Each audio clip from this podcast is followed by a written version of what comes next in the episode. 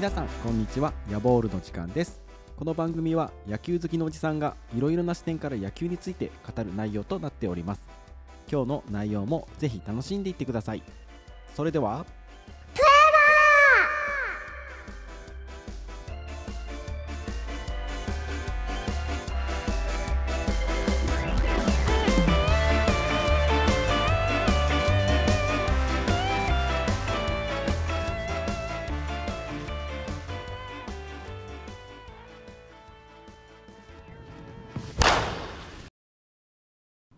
皆様改めましてこんにちは。ヤボールの時間です。今日は横浜スタジアムでの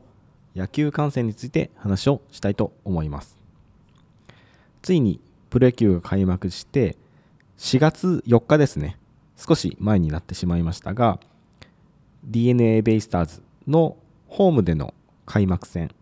横浜スタジアムに行ってきました。この試合結果から言うと9対0で相手の巨人が圧勝という形に終わった試合になります。野球の現地での試合観戦はおそらく昨年の6月くらいに日本ハム札幌に仕事で行った時に少し観戦する機会があったので見て以来ほぼ約1年ぶりぐらいだと思います。まあ、そこで、えー、横浜スタジアム自体は、えまあ、もちろん行ったことはあるんですけども結構久しぶりであの大きな改修があってからは初めてだと思います。やっぱり最初に気づいたのはですね、まあ、全体的になんかこうやっぱ雰囲気が違って綺麗になっているのとあと外野の後ろですねにこうあのさらにこう段ができて上にある観客席ですかね。あそこがやはり目についたなっていうところがあります。あとは、まあ、オーロラビジョンとかが綺麗になったりとかあとは最近どこの球場もそうなんですかねあの外野の照明が LED に変わっているせいなのかこう中の、うん、なんかイベントですかこう催しの一環として、えー、急に電気が切れてこう真っ暗になったりとかするっていう場面が目につきました。これはですねやっぱ昔を知っている僕からするとこうやはり野球場の照明とかってじゃあ今からつけますって言ってつけてからかなり時間がかかるものだと思うんですけども、まあ、それが一瞬で消えたりとか一瞬でついたりするっていうので今までになかったこう変わった何ですかねこ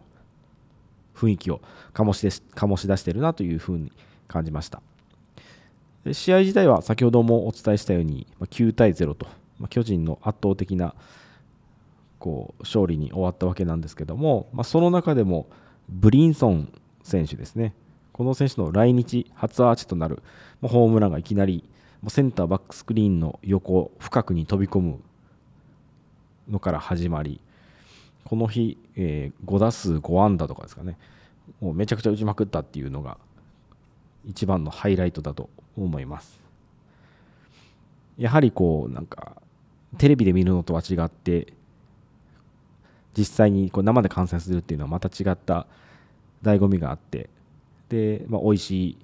ご飯も食べながら見れるということですごい楽しかったわけですが、